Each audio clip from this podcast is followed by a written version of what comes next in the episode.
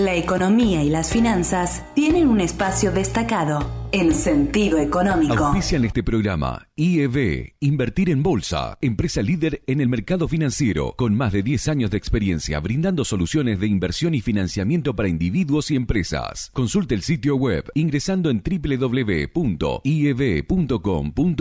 Agente de liquidación y compensación y agente de negociación integral registrado en CNB bajo el número 246. Desde el litoral y con presencia en todo el territorio nacional. Net Finance es la red comercial del mercado de capitales que mejor acompaña el crecimiento de tus inversiones personales, el financiamiento PYME y la optimización de los flujos de caja de las empresas. Seguinos en www.netfinance.com.ar o en Instagram como netfinance-bajo para más información. Agente productor del mercado de capitales registrado en CNB bajo el número 1158. Transporte Goichik SRL. Más de 30 años de trayectoria, prestando servicio de transporte de media y larga distancia para cargas generales, paletizadas bebidas y contenedores en todo el NEA, INOA y Round Trip a Buenos Aires. Transporte Goichik, Casa Central, Corrientes 41, Leandro en Alem, Misiones, La Farigola, Cocina de Autor, en la que se fusionan las tradiciones y los productos de estación que nos brinda nuestra tierra. En su visita a Misiones, no deje de disfrutar de esta experiencia gastronómica en La Farigola Restaurante, Barreiro 1177 o con las viandas saludables del mediodía de La Farigola Express en Barreiro 920. Fontana Lubricentro levanta la bandera de que mantener tu vehículo en condiciones pase a ser un disfrute. Si no podés venir, no importa, buscamos tu auto, pero si lo traes, vas a disfrutar de una sala de espera donde te tomás un té, café o mate. Si venís con los chicos o bebés, hay cambiadores, juegos, tablet, para mirar la tele y más. Fontana Lubricentro, por tu derecho a tener tu auto bien y disfrutar hasta cuando está en el servicio. Libertad y Neuquén. Oberá Misiones.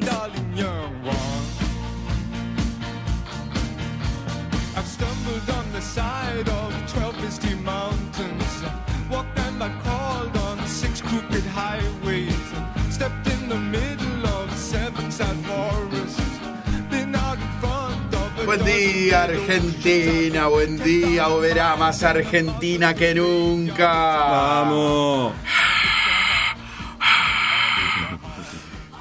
Esto es sentido económico, no es un programa deportivo, así que pongámosle la seriedad que tiene que tener, por favor. ¿eh? Sentido económico, el magazine más importante que hay en todo el NEA, ¿sí? hecho desde Oberá para todo el mundo, ¿eh? donde tratamos de eh, conjugar lo que es las finanzas, el ahorro, las inversiones, la economía, todo en un solo lugar como siempre, gracias a Alejandro Miño, que es el co-conductor de este programa y el que hace que, yo esté aquí. Así que eh, siempre agradecido. Por favor. Pero por supuesto a Jorge Sakowski en los controles, eh, que hace que todo suceda. Eddie Amaro en marketing digital, que lo sube todo esto después a, Spotify, a las distintas este, redes que ahora Ale nos va a contar. Y a Fabio Ojeda en la edición técnica, que como siempre colabora para que el producto salga lo mejor posible, porque esto es a vivo.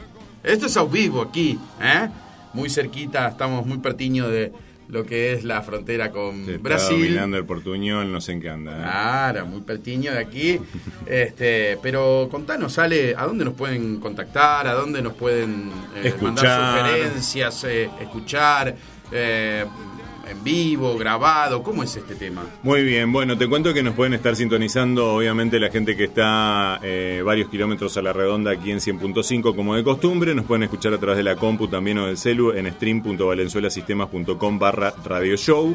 Y todo este contenido, por supuesto, también va a estar subido a Spotify durante el día de hoy en, nuestro, nuestra cuenta de Spotify, en nuestro perfil de Spotify, que es Sentido Económico. ¿eh? Y también se pueden contactar con nosotros. Eh, vivo, como decís vos, al 3755-211488 eh, por WhatsApp o también eh, mandándonos un correo a info arroba sentidoeconómico.ar.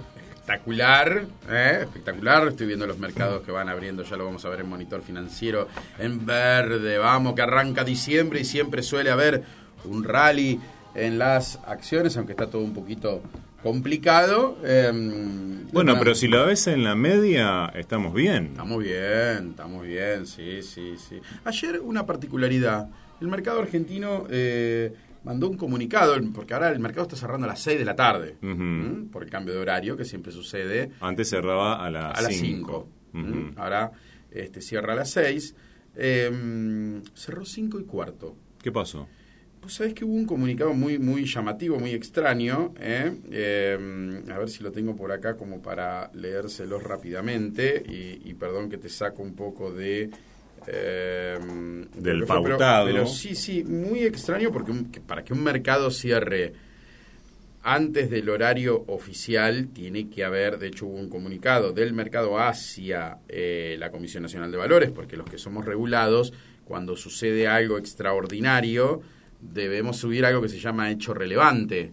Ah. No es una, una empresa, suponete una emisora, Claro. ¿eh? IPF, si le sucede algo, como tiene público inversor y dice, Buenos Aires 29 de noviembre del 2022, señores Comisiones Nacional de Valores, hecho relevante, fin de la sesión de negociación 29 del 11 a las 17.15. Así se titula. De mi consideración, cumplo en dirigirme a ustedes a los fines de poner en conocimiento que en el día de la fecha y producto de haberse detectado un comportamiento anómalo en trading en el segmento prioridad precio-tiempo, PPT, Mm. Bima, aplicando un criterio de prudencia, decidió adelantar el cierre del mercado, respetando la negociación concertada y procurando con ello evitar potenciales consecuencias no deseadas. Firma de Carly, eh, que es gerente de operaciones hace muchos años en la, en la bolsa. Bueno, ¿cuánta especulación que puede haber con esto? Rusia invadió la tecnología, Argentina se metió en Bima. Mm. Eh, ¿Hay algún operador? Eh, no sé. O sea, porque no, no, no te dice qué. ET con su dedo largo estaba toqueteando una computadora y haciendo que, que sea, no, poco claro, poco serio. Es, eh, no, no, no, no va. Debería haber algo que eh, el público inversor y los agentes de mercado eh, podamos entender por qué un mercado cierra 45 minutos antes. Imagínense que yo tenía operaciones pactadas para hacer y estoy esperando y de repente me cierran el mercado. No, no, no. Es raro, Yo ¿no? Les digo, es inédito. Yo tengo muchos años en esto, más de 20, y no recuerdo que eh, por la nada misma, porque esto no, no, no explica por qué, ¿eh? Claro, por eso es lo que te iba a decir. No, no, no sabes por Sí hay, y esto es común, y está, está tabulado, y, y está, mm, digamos, normado. Normatizado. Sí, normado, ¿no? qué. Sí, puede ser también. Bueno, eh, el tema de eh, si una acción eh, vuela de precio o cae de precio muy fuerte, que ahora no recuerdo cuánto era, se, se hace llamado a plaza. Es decir, se suspende por unos minutos, pero eso está tabulado, funciona así, es parte del show. Claro. ¿eh? Si una acción sube 400%, te la van a hacer llamado a plaza. ¿Por qué? Para tranquilizar un poco las aguas, hay perdedores y ganadores cuando sucede eso, ¿no? Hay gente que se vende, que está vendida, que qué sé yo, bueno. Entonces, no es solamente que ah, subió la acción y todos somos felices. Hay gente que si apostó a la baja está complicada. Entonces, Claro. el mercado por criterio de prudencia, y aparte porque puede estar pasando alguna operación, eh, algún ataque, si es a la baja. ¿eh? Eh, recordemos que hace poco hubo en Estados Unidos hubo algunas situaciones eh, eh, por el estilo. Pero bueno, nada, la cuestión es que el mercado cerró 45 minutos antes de lo que tenía que cerrar. El mercado, todo en su totalidad. Si vos Raro. querías comprar a través de la bolsa argentina acciones del exterior, por ejemplo CDRs, también. Bueno, solo Algo- lo, traigo, lo traigo a la mesa. Que eh, ya seguramente con el transcurrir de las horas tal vez sepamos, bueno, pero si no pasó desde anoche, No lo creo. No, tal vez nunca se sepa exactamente cuál fue el tema. Eh, rapidito nos metemos en las novedades económicas y financieras por ahí más destacadas de las últimas horas. Hay que decir que arrancó el dólar soja 2 esta semana. Gracias a lo cual, eh, en el primer día, lunes, 192 millones positivos para el Banco Central. Ayer, martes, 122, el mercado oficial de cambios. Acumuló en la semana compras por 314 millones. eh, y el nuevo dólar soja hizo su debut con un aporte de 292 millones el lunes. Ayer, martes, 198,6. Y en dos días suma 491 millones, quedando a 2.500 aproximadamente de la meta que se autoimpuso Economía para esta segunda edición del dólar soja, eh, que cierra el 31 de diciembre. ¿sí? O sea, se hicieron un cálculo a la baja. hay que aclarar eso, digamos, pusieron, digamos, un cálculo eh, una estimación, un, objetivo bajo como para decir, bueno, lo logramos porque lo más probable es que se supere, eh, a pesar de la holgura que significó también la compra neta de casi 5 mil millones en el mercado de cambios en septiembre, la situación se agravó rápidamente con una dinámica de ventas del Banco Central muy pronunciada en octubre y particularmente en noviembre, señalaron los analistas de INVEC Consultora Económica, eh, o sea que bueno, este dólar nuevo de soja a 2.30 equivale prácticamente en términos reales a los 200 de la primera edición del programa, o sea, 200 más inflación. ¿no?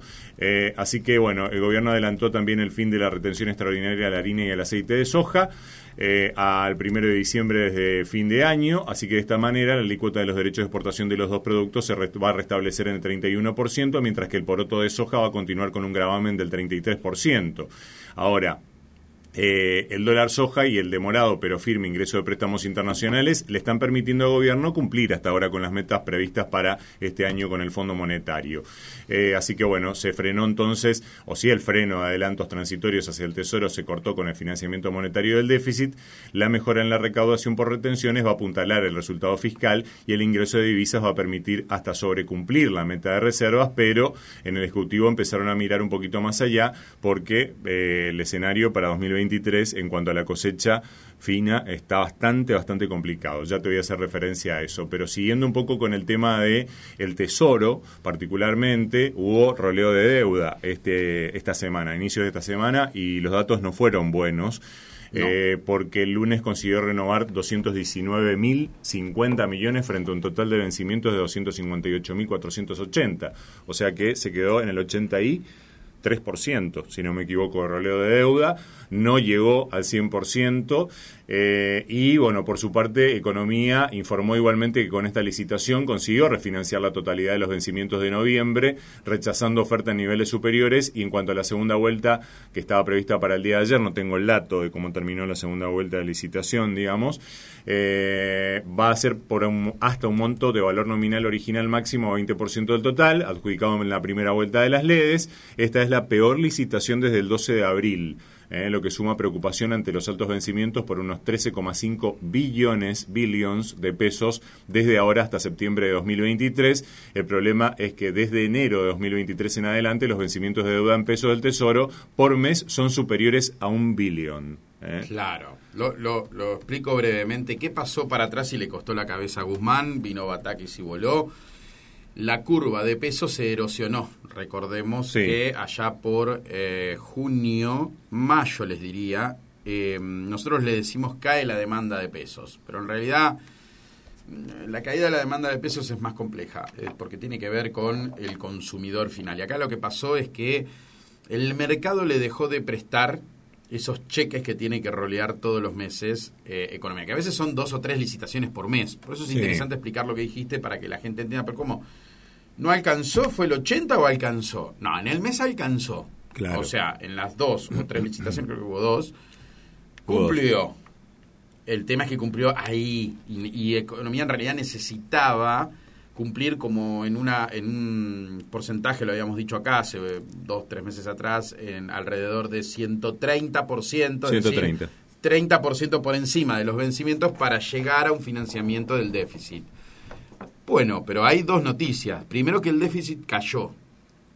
Entonces ya no se necesita ese 30%. Ese 130. ¿eh? Bien, punto para masa. Verdaderamente es importantísimo bajar el gasto. Y el déficit es la cuenta total. Es los ingresos menos los gastos. Si vos bajas los gastos, baja el déficit. ¿eh? Em, pero también es verdad que no se consiguió rolear la deuda en pesos. Y porque el mercado empieza a mirar con desconfianza eh, por supuesto, esto que dijiste vos, es una tonelada de plata lo que está. Em, y para que la gente entienda por qué se hace esto tan complejo. Y bueno, porque el déficit lo podés cubrir de dos formas. O no pagás los gastos que tenés, o de tres formas diría. Sí, tres. Defaulteás, ¿no? Los gastos, no le pagas a los maestros, no le pagas a los gastos corrientes, hablo, ¿no? Sí, sí, sí. sí. Em, o emitís deuda, que es lo que se está haciendo, pero para emitir deuda te tienen que convalidar tasa. Claro. Hubo más ofertas, no es que no hubo, pero le pidieron tasa más alta y el gobierno no lo quiso convalidar. ¿eh? No es que no. El problema es que al convalidar tasa... 20 la descartaron. Claro, Sí. esa deuda va creciendo sola por efecto nominal de, de- de la tasa. Entonces hay que tener cuidado con qué tasa uno convalida, porque se te va haciendo una pelota más grande, aunque, aunque digamos, no vuelvas a licitar Claro. por la tasa de interés. Sí, sí, sí.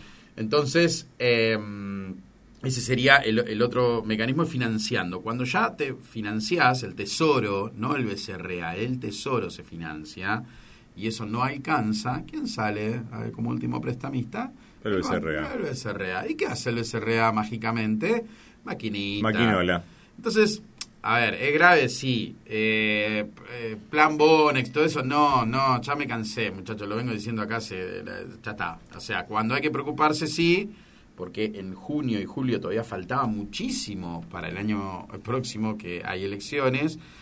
Eh, y preocupaba porque no había un cambio de tendencia, no había un achique del gasto, no había una idea común, había descoordinación en las áreas, gravísimo. Eh, casi que se le reían a Guzmán desde energía y hacían lo que querían. Eh, Basualdo creo que es el que estaba en energía, que no le Sí. daba ni pelota, o sea, Sí. eh, a su jefe. Que había pedido Guzmán que se vaya.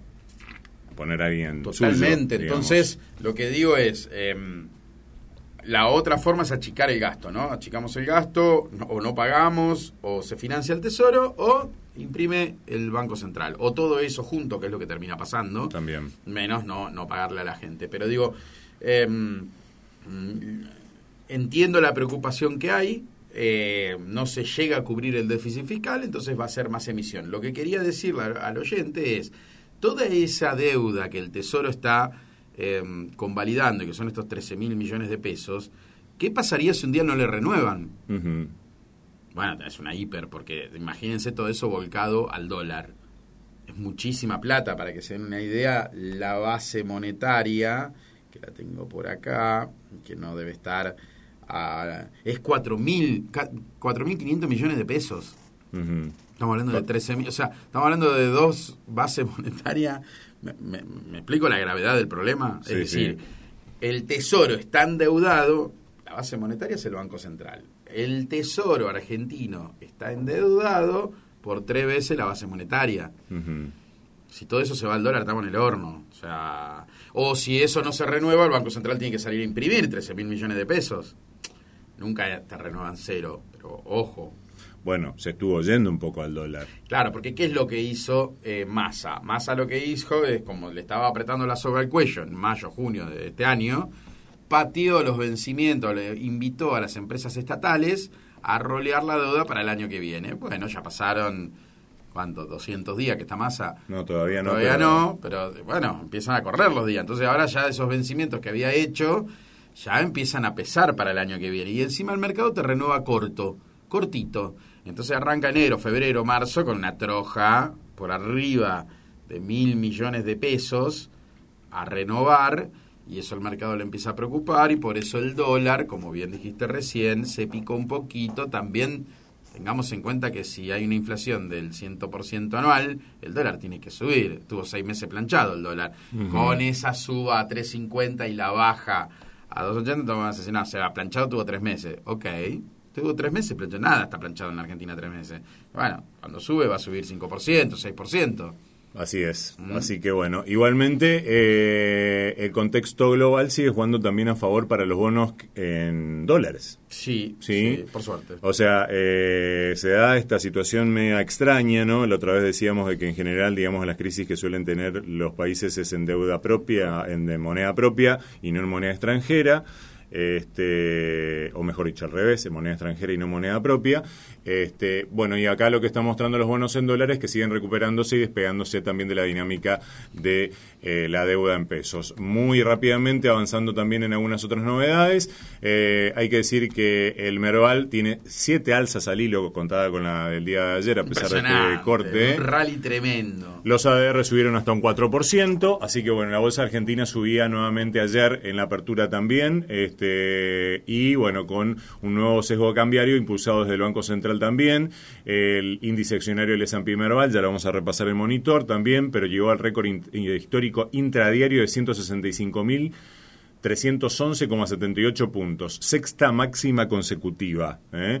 Eh, mientras que los papeles argentinos que cotizan en Wall Street tuvieron en su mayoría alzas, hubo algunos que se destacaron como Superbiel más 4,1, Loma Negra más 2,5 y Despegar más 2,5. ¿sí? Eh, así que bueno, está teniendo el Merval en pesos a nuevos máximos históricos con un mejor, el mejor año desde 2009 y varias de las acciones que lo conforman. Y esto es lo interesante, que más que duplicaron su valor en lo que va del año. Sí, sí, lo venimos trayendo. Este, en el monitor financiero. Este, IPF 241%, TGS 230%, Comercial del Plata 190% y hay varias más que superan el 100% y varias otras que están ahí al borde. La que menos, por ahí de las líderes, 38%, para que se tenga idea. ¿eh? Le apretamos acelerador a fondo, ya dijimos que la futura cosecha está comprometida por la sequía y eso es lo que preocupa, por eso justamente hablábamos de que, bueno, empiezan a mirar con preocupación lo que va a ser el ingreso de dólares también para el año que viene, porque, bueno, eh, no está lloviendo. Eh, además hubo heladas fuera de época eh, y apenas llovió un poquito, los ojeros le empezaron a meter a la eh, sembradora y bueno, se batió un récord eh, también de plantar 1,2 millones de hectáreas en 7 días. Se cortó el jueves 24 por la falta de humedad, se volvieron a contabilizar pérdidas, hay que ver cómo sigue el clima, porque acá estamos hablando de que un proyectado de la cosecha fina, 23 millones de toneladas, va a bajar hasta acá, según las estimaciones, a 11,8 toneladas, millones de toneladas, eh, y hay 9 millones de toneladas que ya están comprometidas en ventas al exterior, lo que va a significar de que puede que haya escasez y ya hay una pelea también, por decirlo de alguna manera, o tensión y disputa entre el sector de los molineros y de los panaderos, porque quedan de ese 11,8, restale 9, te quedan 2 millones de toneladas y ahí se complica. Eh, precios justos incorporó a las naftas y a los combustibles. Este fue un acuerdo que también se dio a conocer durante esta semana. ¿sí? 4% de, aumento en diciembre, 4% en enero, 4% en, febrero y 3,8% en marzo. Eh, anuncio de economía del otro día y del cual participan todas las marcas de, eh, en este caso, naftas. Y por otro lado, la pregunta es, ¿está funcionando el control de precios? Bueno, te cuento que el SG, ¿sí? la consultora económica, está haciendo, como siempre, la medición de alta frecuencia de inflación. Eh, si bien el escenario es volátil y la inflación se acerca al 100% anual, lo que notó el SG en este caso es que se frenó un poco el incremento de precios. ¿sí? Eh, en este caso, eh, durante, solo un 17% de los alimentos aumentaron de precio en el transcurso de los últimos días. Y es el menor porcentaje desde el mes de junio, antes de que se dispare todo, provocado por la eyección de Guzmán de economía. Eh, así que bueno, el SG tiró que en este caso noviembre podría cerrar con una inflación por debajo del 6% e inclusive desde el Banco Central estiman que el IPC puede llegar a estar en el 5,5%. ¿Varía? Y hasta ahí. Va a variar porque si no llegamos al 100 vamos a estar en el 97, 98, 99, como algo. Este, pero no deja de ser un dato que de alguna manera ilusiona. Y por último también te tiro este, un par de cosas bajo la... O sea, y esto la verdad le agradecemos mucho a la gente de CAME, eh, que nos manda información desde hace un tiempo respecto de la confianza de las pequeñas y medianas empresas. Contrajo un 0,2% y el sector más afectado por el tema de la confianza es el industrial. ¿Sí? que hizo que baje el 0,2%. ¿Qué es lo que señalan desde el sector industrial de que tienen menor expectativa de inversión para poder seguir produciendo? como consecuencia de qué? De la dificultad en el acceso a los dólares que son necesarios. ¿eh? Así que, eh, bueno, este, algunas de las novedades entonces que tenemos para el día de hoy, para dar paso también al monitor financiero, señor eh, vamos, Vamos con todo. Muy bien. Monitor financiero, información precisa, en tiempo real, en sentido económico. En sentido económico.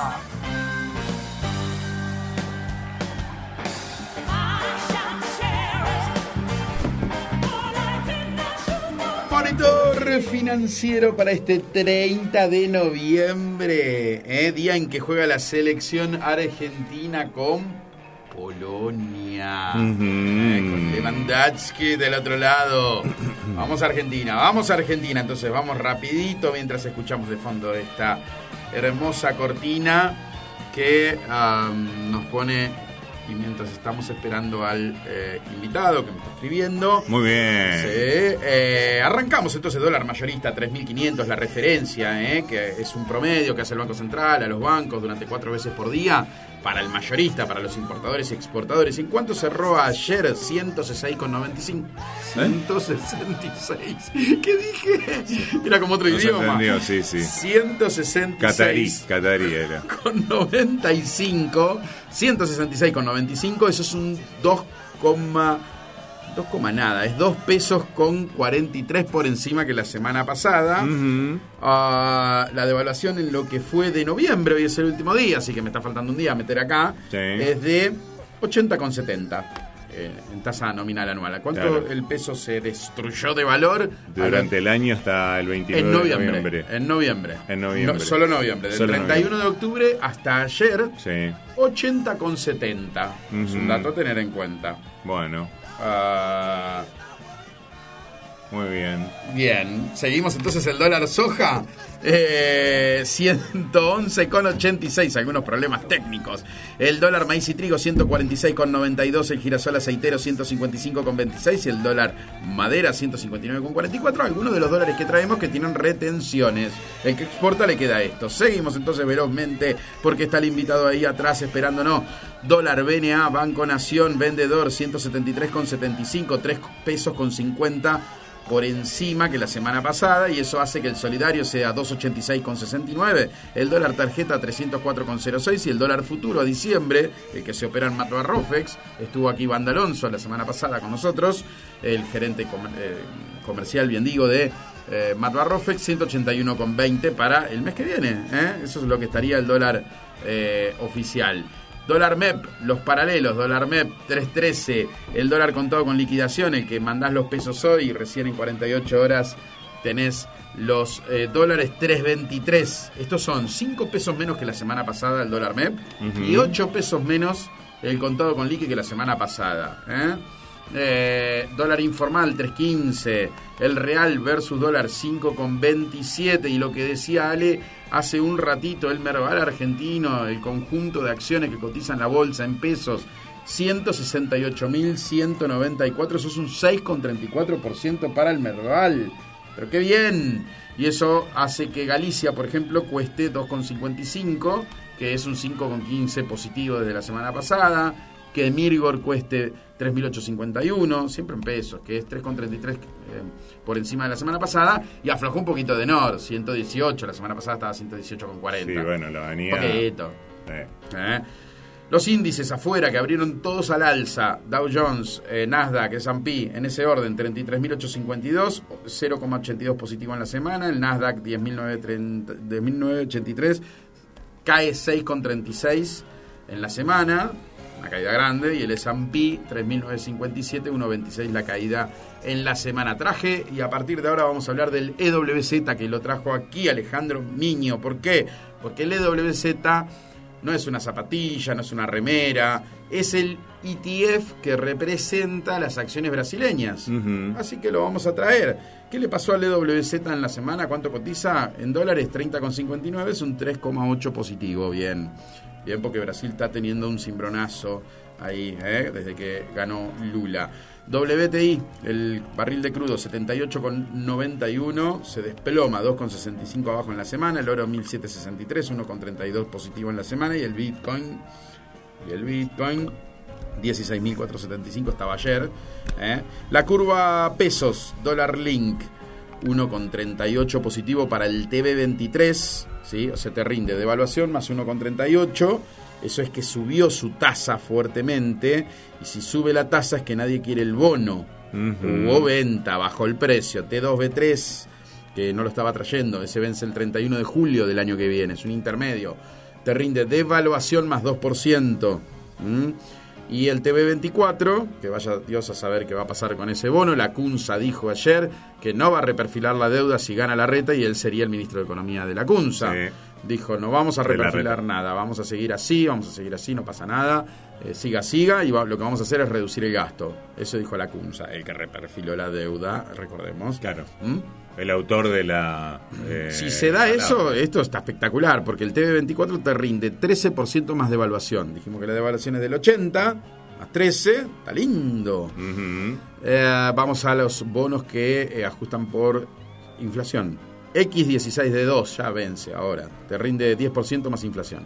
X23, que vence en marzo del año que viene, 5,70 más inflación y el X24, todos rinden positivo. ¿Por qué? Porque nadie quiere bonos argentinos. ¿Por qué? Por lo que dijimos antes que le está costando a economía rolear la deuda. Bueno, todo tiene que ver con todo.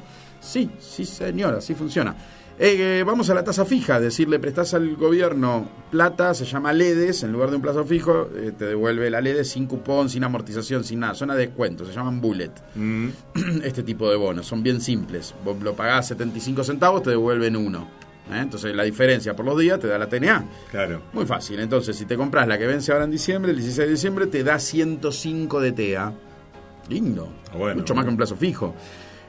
Eso porque nadie los quiere. El S31 de 3 son 103,55, es decir, si te compras la de enero, rinde un poquito menos. Eh, y si te compras la de febrero, la S28F3, 107,96. Lo que te rinde un plazo fijo a 75% anual, si lo dejas 12 meses, en cambio te compras la S28F3 y eh, obtenés la misma tasa, pero en dos meses y medio. Claro. Tres meses. ¿Eh? Tener en cuenta. bueno. No me digan que el plazo fijo es la única alternativa, por favor, les pido. Después hablamos de riesgo crédito, de todo lo que quieran. ¿eh? Después hablamos que si hay un plan Bonex, se te llevan puesto todo. El plazo fijo que tenés en el banco y el bono que le prestaste al gobierno. No, no, así funciona. No, no, no se salva uno y otros no. Eh, la Badlar, que es el promedio de los plazos fijos, pero que le hacen a las empresas por encima de un millón de pesos, que le pagan menos que a las personas físicas, porque es una tasa, el 75 es una tasa piso que obliga al Banco Central a los bancos a pagarle a las personas físicas hasta 10 millones de pesos. Pero la Badlar es la tasa que los bancos se le canta a pagarle a las empresas por arriba de un millón de pesos. 69,31 subió, ¿eh?